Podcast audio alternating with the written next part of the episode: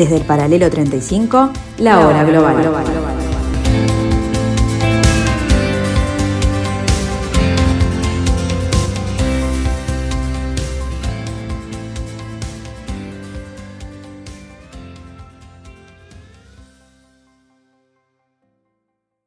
Buenas tardes amigos, bienvenidos a otro capítulo de la hora global, aquí en el 1170 AM de vuestro dial en Radio Mundo.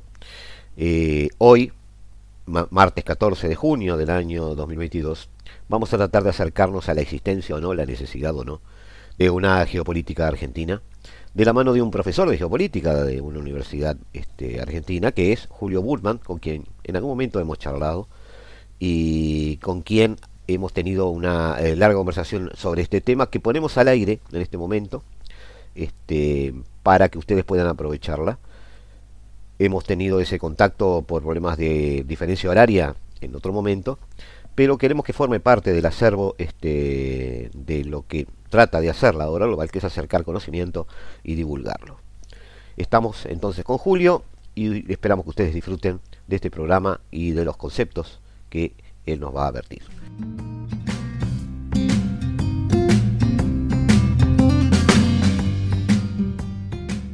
Bienvenido Julio, ¿cómo estás? Eh, supongo que estás en Buenos Aires, no sé dónde estás en este momento. Bienvenido a la hora global.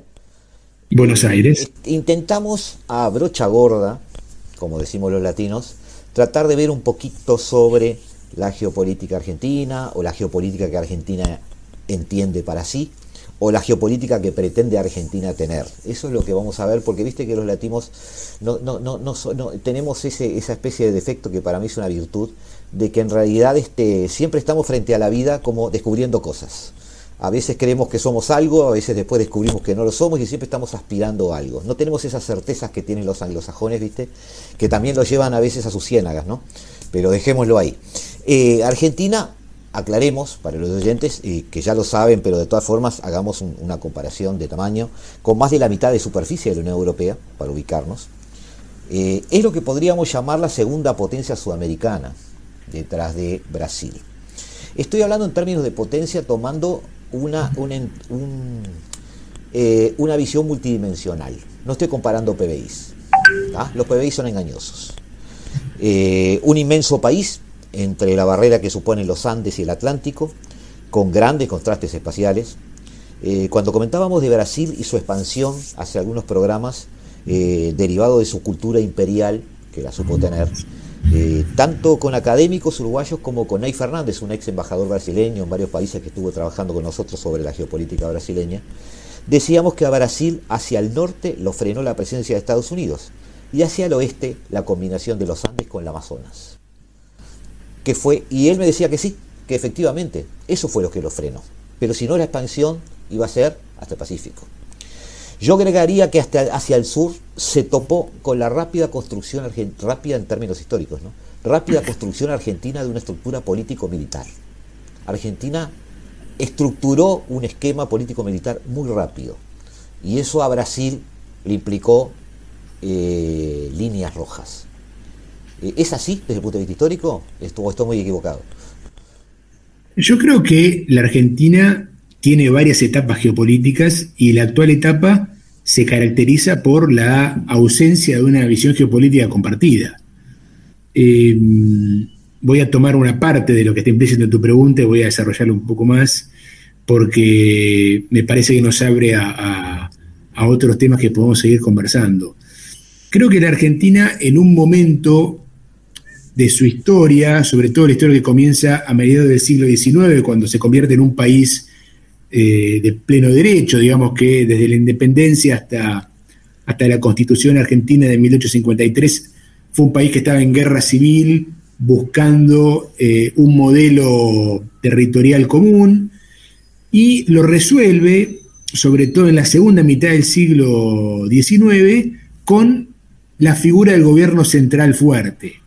Una, una idea que Brasil, sobre todo los geopolitólogos brasileños, Travasos y otro que seguramente trataste en, aquel programa. Travasos marcó mucha época y los brasileños se sorprenden de cómo Travasos fue tan tenido en cuenta por los demás, más que incluso por Brasil. Sí, eh, además, bueno, Travasos, eh, creó, un, creó conceptos que fueron realizándose a lo largo del siglo XX, ¿no? Pero bueno, Travasos admiraba justamente eh, la resolución argentina de su conflicto territorial interno a través del gobierno fuerte y la centralización. La centralización, en realidad, no fue otra cosa que la creación del Estado Nacional argentino. Porque en la prehistoria de la Argentina, Argentina es una confederación de pequeños estados, autónomos entre sí, y podemos decir que la idea de una argentinidad recién nace en la segunda mitad del siglo XIX, con una serie de instituciones que, eh, que le dan a, esta criatura supraprovincial, el Estado Nacional, una, una figura muy clara. Y luego tuviste en Argentina varias décadas, diría que hasta mediados del siglo XX, de construcción del Estado argentino, que pasó por muchas etapas, pero donde realmente lo que predominaba era el imperio de lo nacional sobre lo provincial, sobre lo local. Por lo que estás diciendo, esa, esa construcción de lo nacional sobre lo local está basado en aquel origen del espíritu porteño, tan resistido por los caudillos regionales. En realidad, los que llevaron adelante el Estado argentino eran, no eran porteños, eran eh, como eh, uno de los próceres más importantes de este proceso, el general Roca, era tucumano. Eh, claro, en realidad sí, sí, sí, claro, sí está bien. Que yo considero que fue el último de esa línea de construcción del Estado, que fue Perón, no era porteño, era bonaerense. En realidad, los que protagonizaron ese proceso no eran los porteños, eran los unitarios del interior, como se lo llamaba en algún momento. está bien, pero desde Buenos Aires. Claro, la capital era Buenos Aires, pero estos, eh, este siglo de la Argentina no fue un siglo porteñista y fue un siglo en el cual no se habló más de federalismo. El federalismo era la, eh, la fórmula que se había encontrado en 1853 claro, era, para... Era, el entorno institucional, pero, pero no el espíritu de construcción de, de las tomas de decisiones. Era como una suerte de constitución formal claro. que había que superar. De hecho, la, frase eh, de, Julio Roca cuando asumió como presidente tan famosa fue, finalmente se impone el imperio de la nación sobre las provincias. O sea, él decía, vamos a gobernar la Argentina desde la nación. Y no era Buenos Aires, era la nación. Eh, justamente ese país unificado nacional fue el que se expandió territorialmente. ¿no? El país que eh, llegó hasta, duplicó su territorio la Argentina en esa era nacional, ¿no? Primero la Patagonia y luego la, eh, el nordeste. Sí, hay, hay, hay, hay, algunos este, historiadores, digo yo, no me afilio a eso porque me parece que es eh, demasiado brocha gorda, pero de todas maneras algunos, algunos historiadores trazan algunos paralelos para el análisis en el sentido de decir que Argentina tuvo su conquista del desierto como la expansión norteamericana hacia el oeste, Tal vez una diferencia con el caso que mencionaba de Estados Unidos, podríamos meter a Canadá también en un caso. Muy se aborda, pero digo, como, como en realidad hay un espíritu, ese espíritu de expansión sí es, es común en esos países. sí, sí. Uno tiende a, compararlo. Una, una, diferencia importante entre Estados Unidos y Argentina fue que la expansión hacia el sur y hacia el nordeste, pero hacia el sur en particular, fue hecha por el Estado y por el ejército. ¿no? En Estados Unidos y en Canadá participaron mucho los actores privados de la expansión. sí, sí los colonos y las empresas, ¿no? Las empresas que. Había empresas de colonización, que, eh, empresas que invertían en, eh, en, la expansión hacia los territorios no conquistados, que tenían. Tenían... además, seamos sinceros desde el punto de vista histórico. Estados Unidos en su expansión hacia el oeste no se encontró solo con tolderías y con indios. Es decir, había un vasto territorio español que hubo que conquistarlo a españoles. Este, Argentina sí se encontró frente a un territorio de una civilización este, indígena en su mayoría. Sí, digamos que para, para la, conquista argentina del sur fue eh, más fácil, digamos, que la de Estados Unidos, que implicó también una, suerte de, de, maniobras políticas más sofisticadas, bueno, como el caso de la República de Texas, ¿no? que fue una, una suerte de maniobra de ajedrez, ¿no? Que primero crean una república independiente y luego se anexa a Estados Unidos, un acuerdo de, Palacio que... Fue muy de catálogos. Em, pero bueno, quería volver al punto este de lo que fue la Argentina nacional, ¿no? De esta era que va desde Mitre hasta Perón, una Argentina en la que no se habló de federalismo, porque esa fue la Argentina que que pudo insertarse económicamente en el mundo, que tuvo una planificación de su comercio internacional y de algunas actividades económicas estratégicas, que atrajo una gran cantidad de inmigrantes, al igual que Uruguay y Brasil, pero fue esa época de, la Argentina. Y en toda esa época, que es la, la época añorada, no se hablaba de federalismo. El federalismo era una idea enterrada. El federalismo fue una idea desenterrada después del golpe de 55 para eliminar el denominado Estado peronista.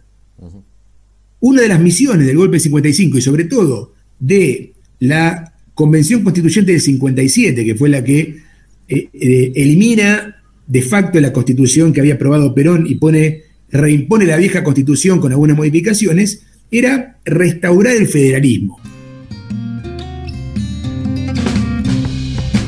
Volvemos amigos en instantes, no se vayan.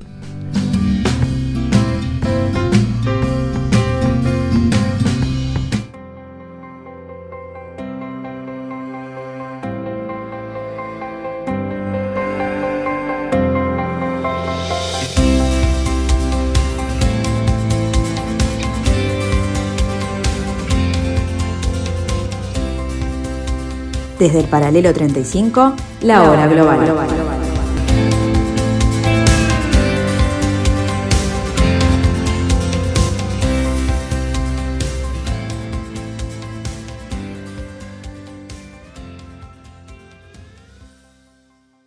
Seguimos con Julio Burman tratando de imaginar una posible geopolítica argentina y nos hacía referencia que eh, las fuerzas que tiraron abajo el gobierno de Perón buscaban de alguna forma restaurar el federalismo. Quizás para fragmentar el poder. Yo creo que sí, querían fragmentar el poder en varias dimensiones, pero una muy importante era el Estado el Estado de la época de Perón, que venía una acumulación de un Estado nacional en crecimiento, era visto por los antiperonistas como un instrumento eh, inmanejable. O sea, se quería desmontar ese Estado y ahí fue donde se recrea el federalismo en varias dimensiones. En primer lugar, promoviendo la política provincial, devolviendo funciones a las provincias y eh, funciones que iban tanto desde las funciones del Estado de bienestar hasta las empresas de servicios públicos que fueron provincializadas, todo un proceso de paulatina refederalización de la Argentina que terminó con el estado actual que, que tiene el país, que es un estado nacional muy débil, provincias fuertes pero que a su vez no recaudan impuestos, y un estado que es políticamente débil pero que tiene la misión de recaudar impuestos y manejar la macroeconomía sin controlar el gasto. O sea, el sistema argentino es profundamente irracional, produce eh, crisis cíclicas, el gobierno nacional, que representa el Estado nacional, es el que tiene la culpa de todo, y en esa dinámica, además, la población se reprovincializa, ¿no? dirige sus demandas al Estado nacional con grandes acusaciones, pero ser gobernador provincial o intendente es una profesión relativamente cómoda. Por lo tanto, Argentina atravesó por una transformación geográfico-política o geopolítica interna muy profunda que, a mi entender, es eh, el tema central de las próximas generaciones de los argentinos. si acaso el fue correcto o no. Sí, ahora todo, todo este proceso que tú estás eh, viéndolo, visualizándolo desde un cariz político, eh, tiene su correspondencia también cuando nosotros hacemos la historia económica de la Argentina.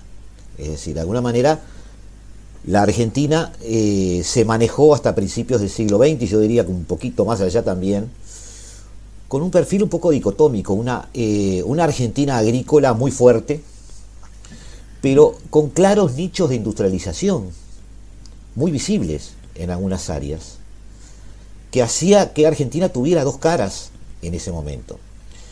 Y la economía me parece que sufrió eso que tú dices, es decir, la, la inconsistencia de un sistema político estable hizo que también la economía no tuviera brújulas. Es decir, hubo gobiernos que amparaban eh, eh, crecimiento agropecuario sobre todo y, tras eso gobiernos que empezaban un incipiente desarrollismo, sobre todo en los años 60 y 70, que, de alguna manera eh, pautaron dos Argentinas que no estaban muchas veces de acuerdo entre sí, porque no veíamos tampoco complementación económica entre sectores, veíamos una especie de, de, ideológica en lo económico que se trasladaba a, los, a los instrumentos de desarrollo, al campo, a las fábricas, y de alguna manera también Argentina eh, lastraba un poquito esa falta de decisión. Eso tiene que ver también con esa inestabilidad política, es decir, Argentina hoy tuvo una especie de revolución de la soja, como se le llamó hace unos años, eh, tiene un perfil científico, industrial respetable, pero obviamente muy lejos de lo que podría ser su potencial.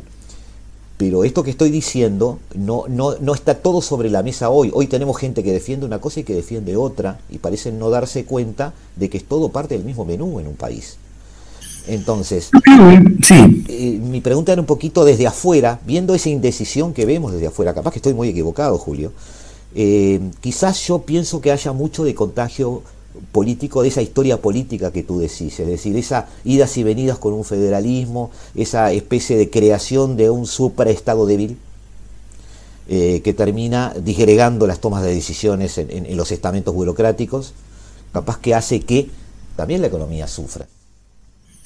Yo creo que la, las, los dilemas económico-políticos de la Argentina moderna y contemporánea, vos nombraste el campo industria, hay otros, todos también tienen su punto de origen en la fragmentación del neofederalismo argentino, porque en los años anteriores no había conflicto entre industria y campo.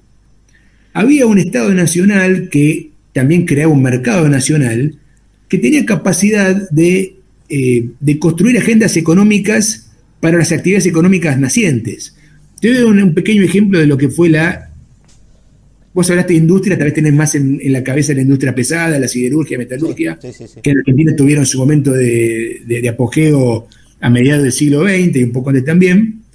Pero, por ejemplo, una de las industrias subsistentes de la Argentina, que es eh, muy demandada en todo el mundo, que es la del vino mendocino, es una historia de, eh, de una economía nacional visualizada por un país unido, porque Argentina antes producía el, foco del consumo estaba en la zona porteña y bonaerense, y producía vino de baja calidad en Buenos Aires y Entre Ríos, ahí cerquita de la costa uruguaya.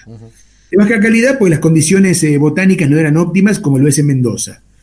Y el vino mendocino era caro y no llegaba a la ciudad que se nutría de vinos que se producían más cerca, en una, época de transporte más caro. Em, por lo tanto, el gobierno de las décadas del 30 de Agustín Justo dijo, vamos a prohibir la fabricación de vino en Buenos Aires y, Entre Ríos y vamos a, de esa forma, a habilitarle el camino al vino mendocino. Ahora, la historia del vino mendocino es un éxito. El vino mendocino desde ahí salió de Mendoza y se nacionalizó. Y hoy es global. Es un vino que es demandado en todo el mundo, sobre todo la, uva Malbec. Eh, y todo eso no es una fue. país, pero casi es una de las cosas que en Argentina funcionan bien, que no son tantas, porque la producción argentina no es tan atractiva. Nuestra industria, eh, no vemos que en el mundo estén demandando las heladeras argentinas, aunque las hacemos, con componentes eh, nacionales importados, pero el vino sí lo es, y eso es producto de una visión geoeconómica que nació justamente de ese Estado Nacional. Lo mismo muchas industrias de las que vos eh, estás mencionando, la del aluminio, la siderurgia, la de las zonas, eh, bueno, lo que luego fue eh, Siderarte Chin, todas fueron facilitadas por una suerte de paraguas que le daba el Estado Nacional para permitir que algunas actividades funcionasen. Eso fue también lo que hizo Estados Unidos. ¿Por qué todo eh, Estados Unidos tenés Hollywood, Detroit, Wall Street, los petroleros de Texas, todas estas áreas económicas que no confrontan entre sí? No, en Argentina, campo de industria como una confrontación. Estados Unidos tiene 20 grandes industrias y todas de alguna forma logran acuerdos.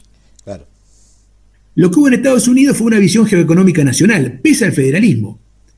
En Argentina, el neofederalismo impidió esta visión geoeconómica, porque la agenda política está dominada por el conflicto entre las provincias y la nación, y no hay un Estado nacional en condiciones de pensar, por ejemplo, lo que antes se pensó con el bien argentino. Hoy la economía argentina no piensa más. Ahora, ayudame un poquito para cerrar un poquito el tema este eh, eh, eh, histórico-económico, podríamos llamarlo así. Eh, tú ubicas un proceso que debería haber sido eh, permanente prácticamente entre Irigoyen y Perón. Esa es la etapa argentina donde Argentina eh, naturalmente fluía como país. Yo creo, un poco antes diría, ¿no? entre, los, entre Mitre, Avellaneda, los fundadores del Estado Nacional, que con Roca realmente se constituye como tal, hasta Perón inclusive. Yo creo que esa fue la época dorada de Argentina. 1880, pongámosle Roca, 1880 por ahí, Roca, hasta 1950. Eh, sí, yo pondría 1957, que fue el, como un hito, que fue cuando se quiere restituir el, federalismo, ¿no? Y ya eh, esto pasó hasta el punto más extremo, que fue la Constitución de 1994, donde el Estado Nacional no solamente devolvió la educación y la salud a las provincias, una devolución que en realidad fue una, una transferencia inicial, porque la salud pública argentina nació nacional se provincializó, pero también se provincializó la minería y la energía.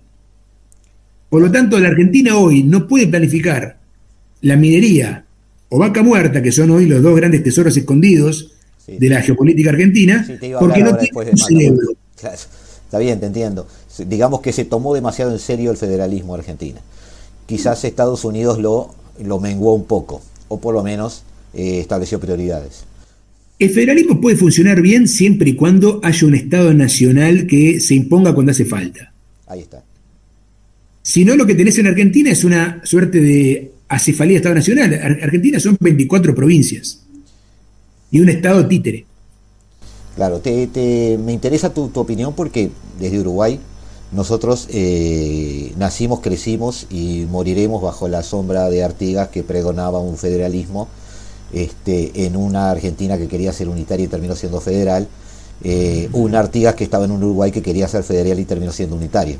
Entonces, de alguna manera, esas, este, eh, discusiones históricas están todos los días entre los académicos. Este, en definitiva, hemos llegado a la conclusión de que fue lo que debería ser y no discutamos más.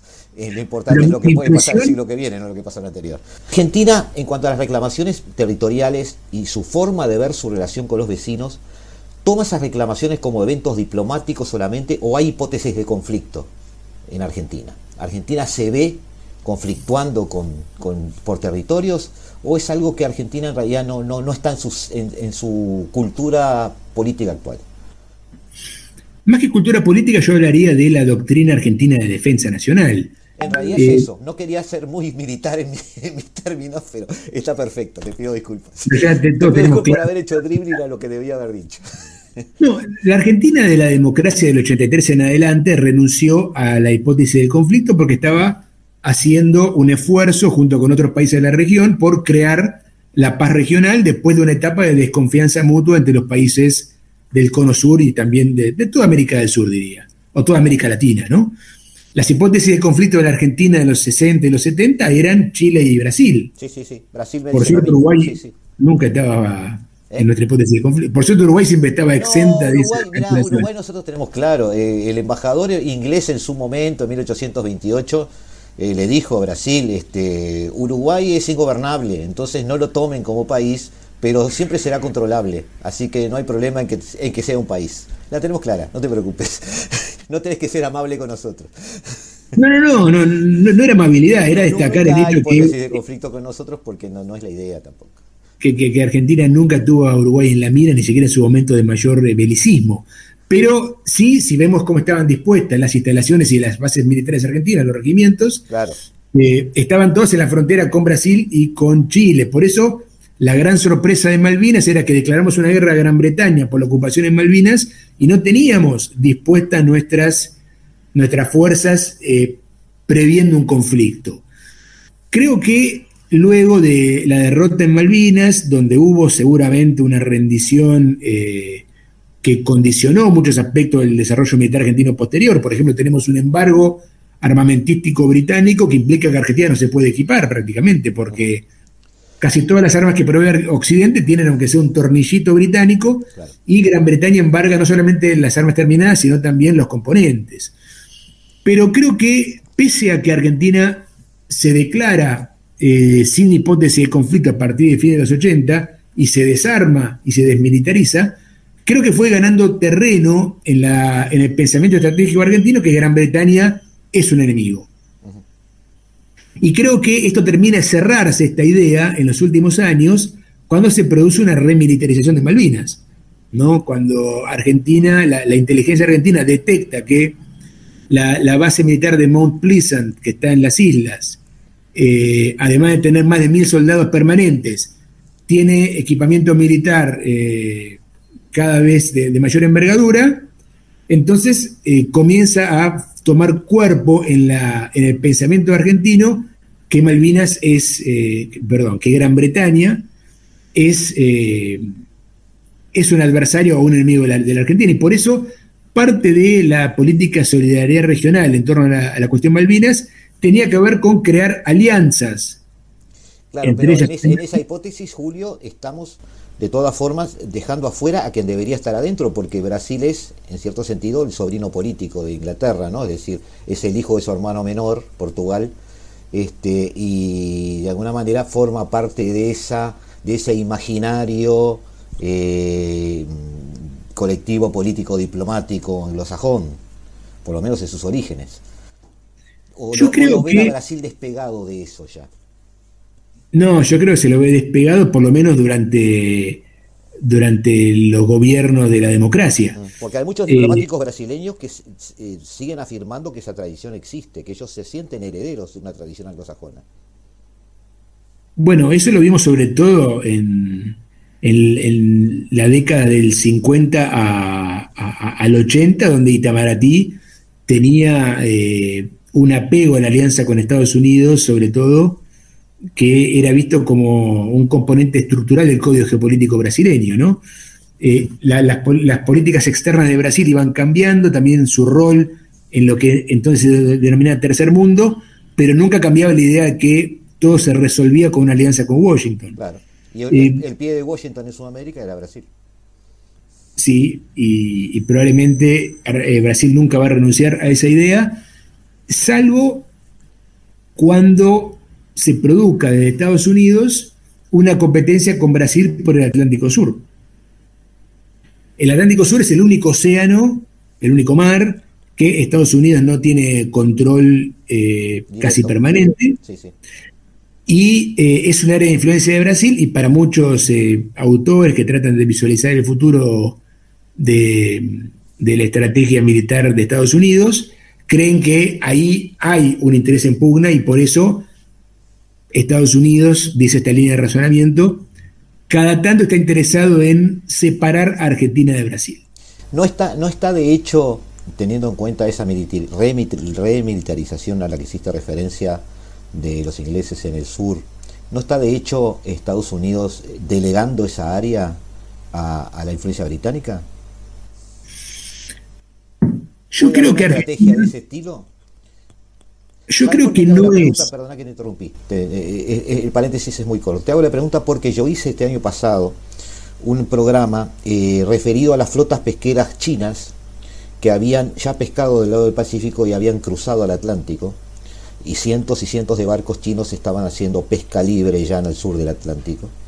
Y eso había implicado un, refuerzo de buques de armada inglesa en Nigeria, en el, Golfo de Guinea. Este, y además, en particular, se hablaba ya de enviar a Malvinas eh, un cierto contingente más o menos permanente para empezar a tener un control sobre pesca o sobre esa especie de bandadas de buques este, ilegales de pesca pirata china. Y, parecía que Inglaterra empezaba a ser el instrumento de Occidente en el sur. Por eso te hice la pregunta, pero no, no, no sé si están así. En primer lugar, el tema de la flota china hay que partir del hecho, tal vez somos un poco ingenuos, pero hay que ser un poco formales, del hecho que China no reconoce que esos pesqueros chinos sean chinos. No, no, ingenuo, no, no, nadie es ingenuo, ya estamos de acuerdo. China dice que son, eh, que son eh, actores... sí, eh, sí, no, no, no. yo, lo analicé en ese programa desde ese punto de vista, es decir, es, todo parte de un gran juego, estamos de acuerdo. Pero yo creo que no, no es lo mismo en el, en el sur antártico, Estados Unidos, que Gran Bretaña. Eh, creo que tienen alianzas tácticas. Bueno, ahora el AUKUS me parece que es eh, el, nuevo formato que logra esta, este entendimiento entre británicos, australianos y estadounidenses en el, Atlántico Sur, eh, Atlántico Sur Antártico. Pero creo que en el fondo Estados Unidos también tiene una geopolítica estadounidense para la Antártida y Gran Bretaña tiene la suya. Tú ves una separación ahí.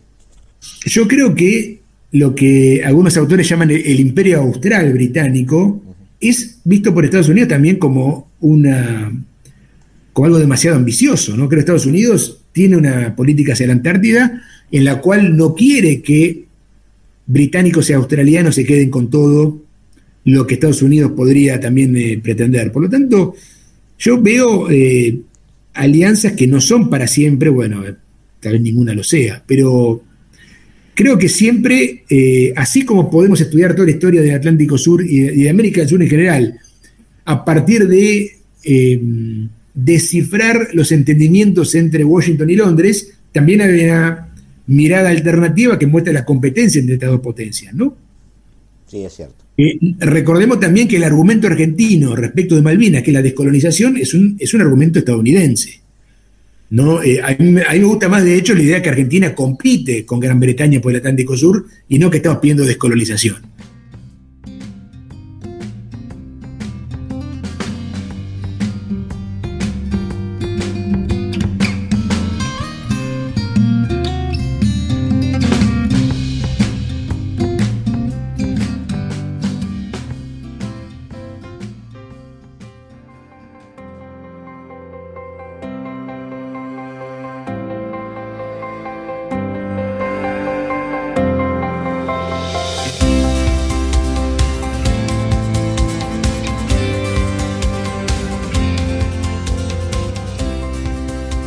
Desde el paralelo 35, la hora global.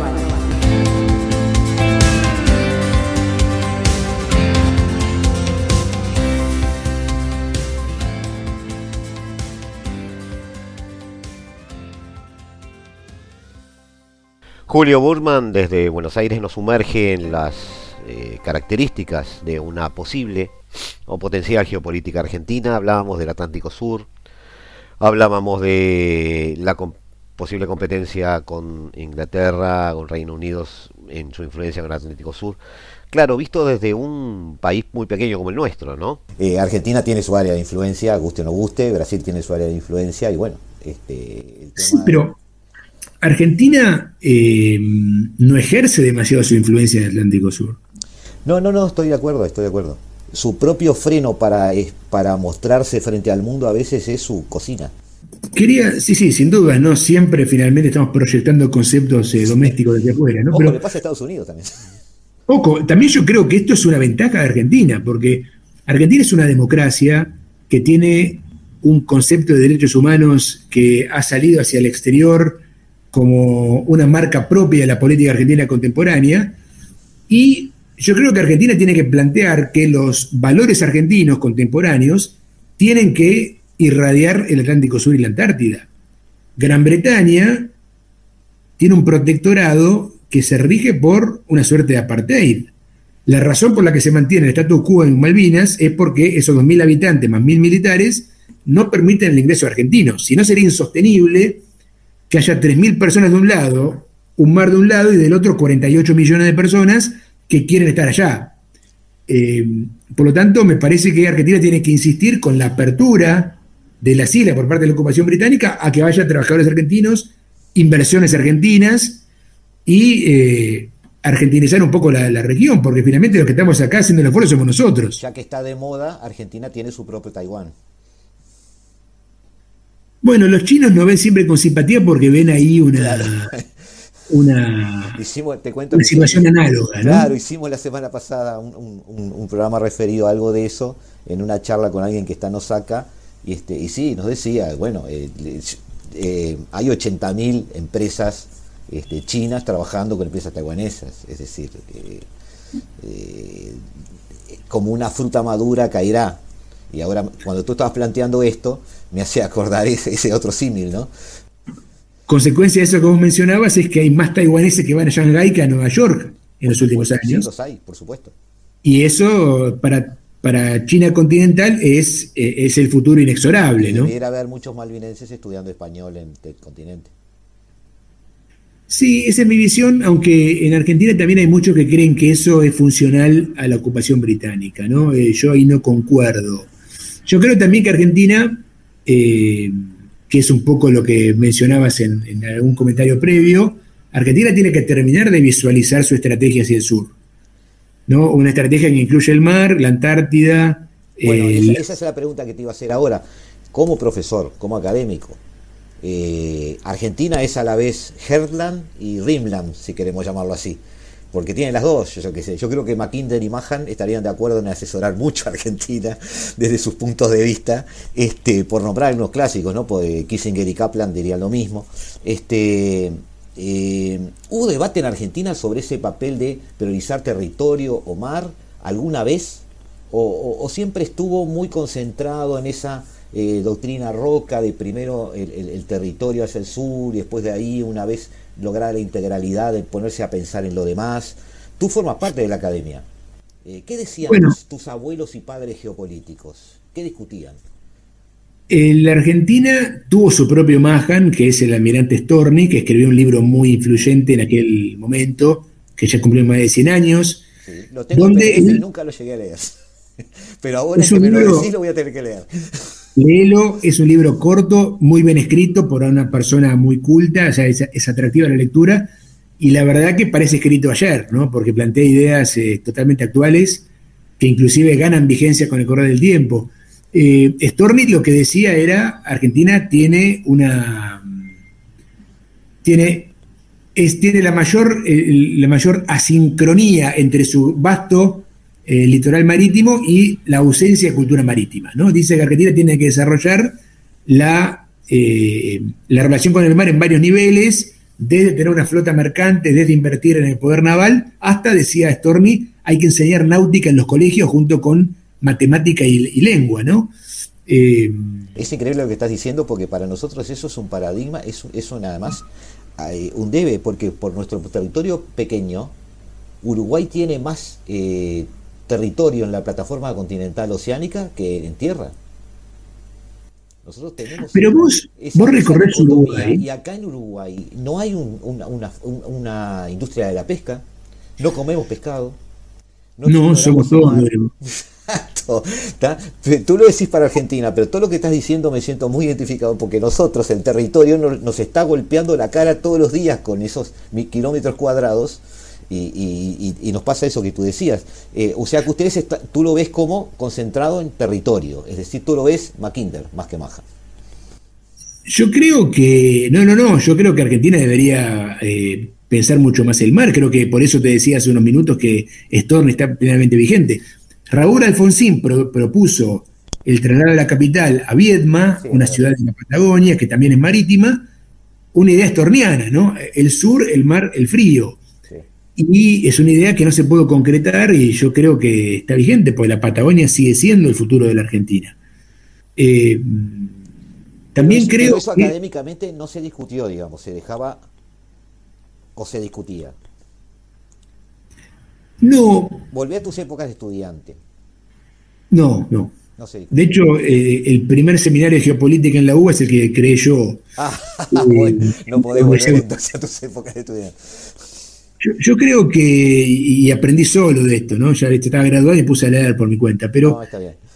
yo creo que, mm, que la idea, vos hablabas de Brasil al principio, yo creo que Brasil fue mucho más exitoso que Argentina en instalar los conceptos producidos por la Escuela Brasileña de Geopolítica en la política. Por razones que son históricas, ¿no? Por diferentes eh, influencias personales, por eh, tal vez una mayor relación entre el ejército brasileño y las empresas brasileñas. Em, hay varias explicaciones. Lo cierto es que Brasil logró, por ejemplo, trasladar su capital a Brasilia y Argentina no logró trasladar su capital a Patagonia. Brasil logró hacer una doctrina de la defensa del Amazonas y hacer del Amazonas un, eh, un, territorio emblemático brasileño y la Argentina tiene mucha dificultad para visualizar su costal marítimo.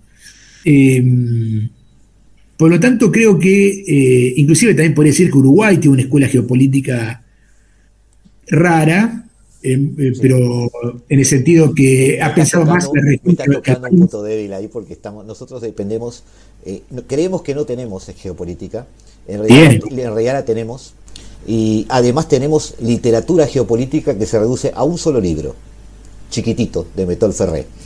Ahí está toda nuestra geopolítica. Pero eh, hay, hay, algún empuje de, estudiantes y de profesores tratando de generar, este, de generar algo allí en base a otros libros que sigan a ese librito, este, que fue para nosotros este, despertar desde el punto de vista de algunos, de algunos temas.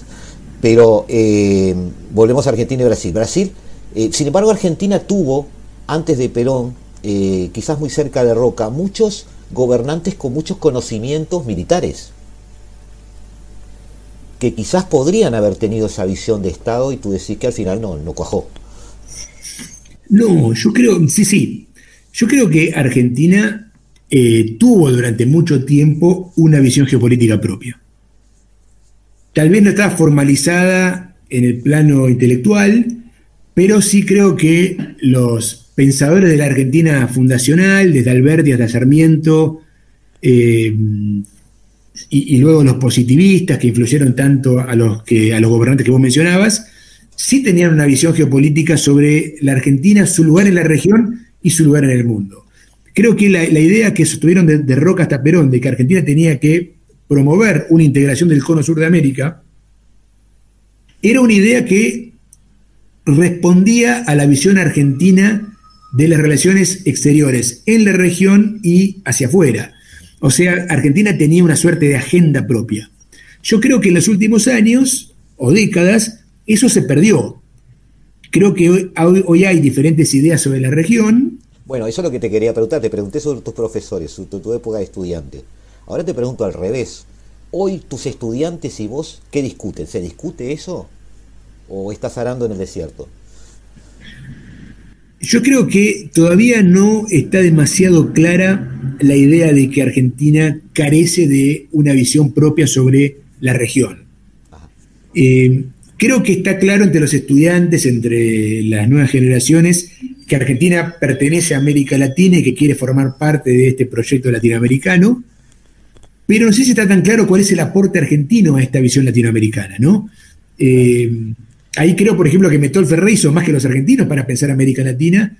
Brasil creo que tiene una visión de América Latina, creo que también la tiene México. También la tuvo Chávez, probablemente, también la tiene Chile, pero creo que falta la visión argentina sobre qué hacer con América Latina o América del Sur. Y creo que eso es la ausencia de geopolítica, ¿no? Porque yo creo que estos eh, esta figura del pasado, Roca a Perón, creo que sí tiene una visión sobre el lugar de Argentina. No digo que hayan, que hayan triunfado en sus, eh, sus formulaciones, tal vez fracasaron.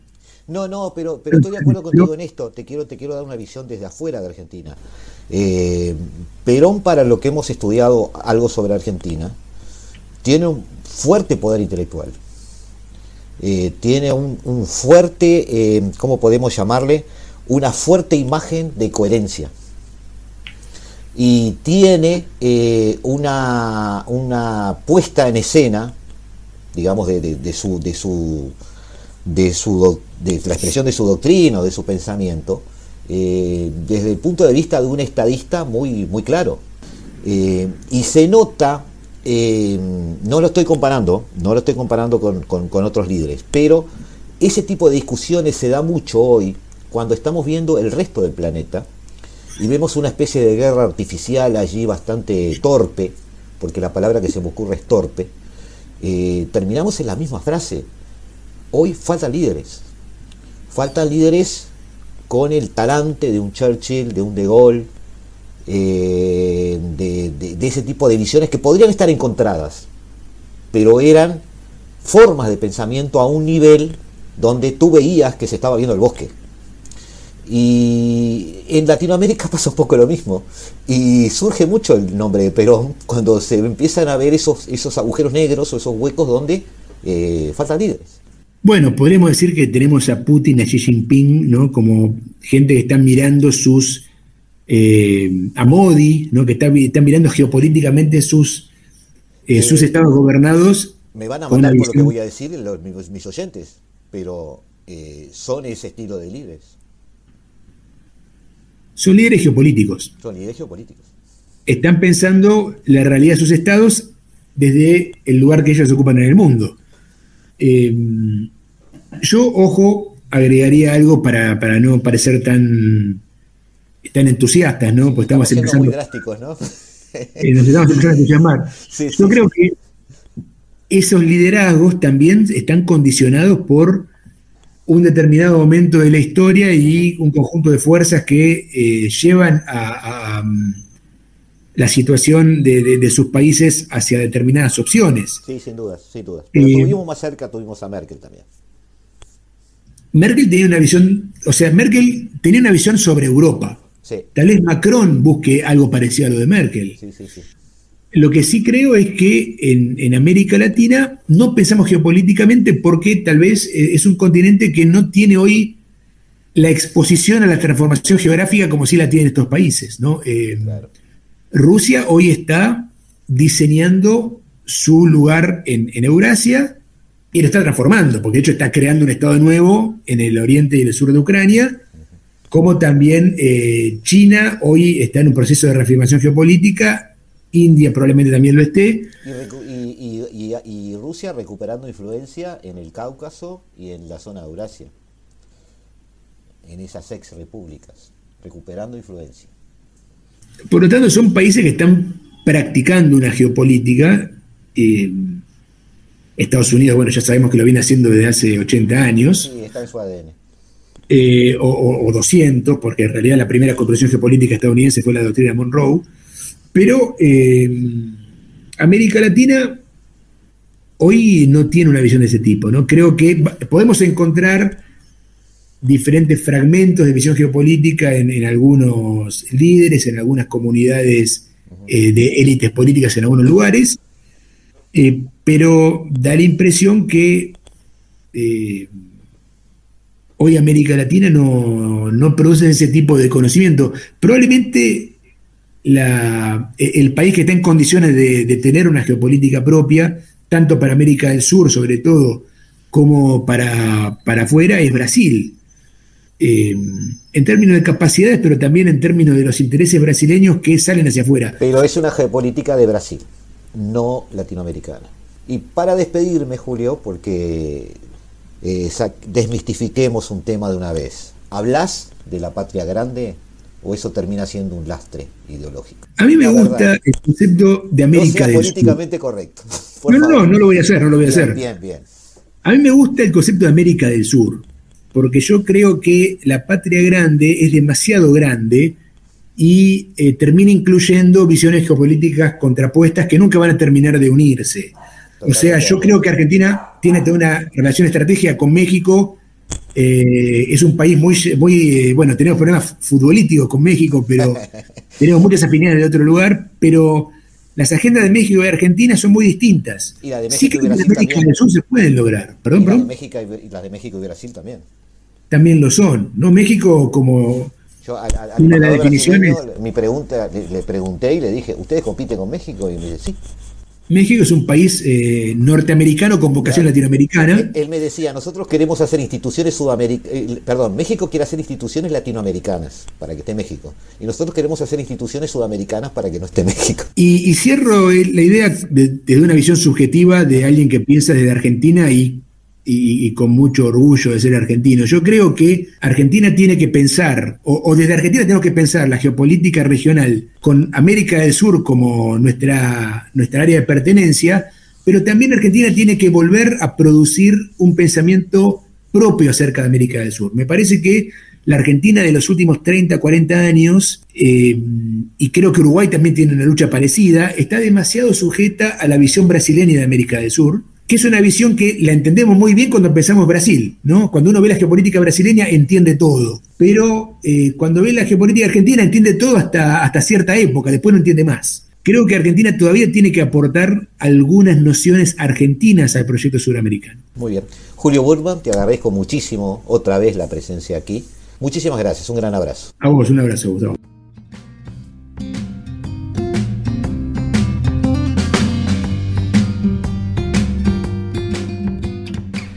Hasta aquí amigos el programa de hoy, esperemos que hayan disfrutado, esperemos que todo sea para bien.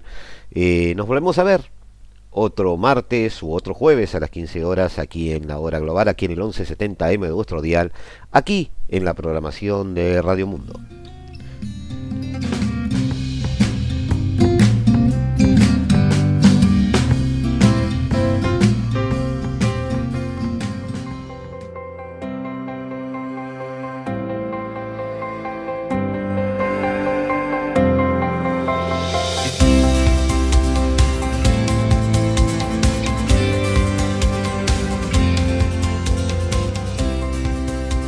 Desde el paralelo 35, la hora global.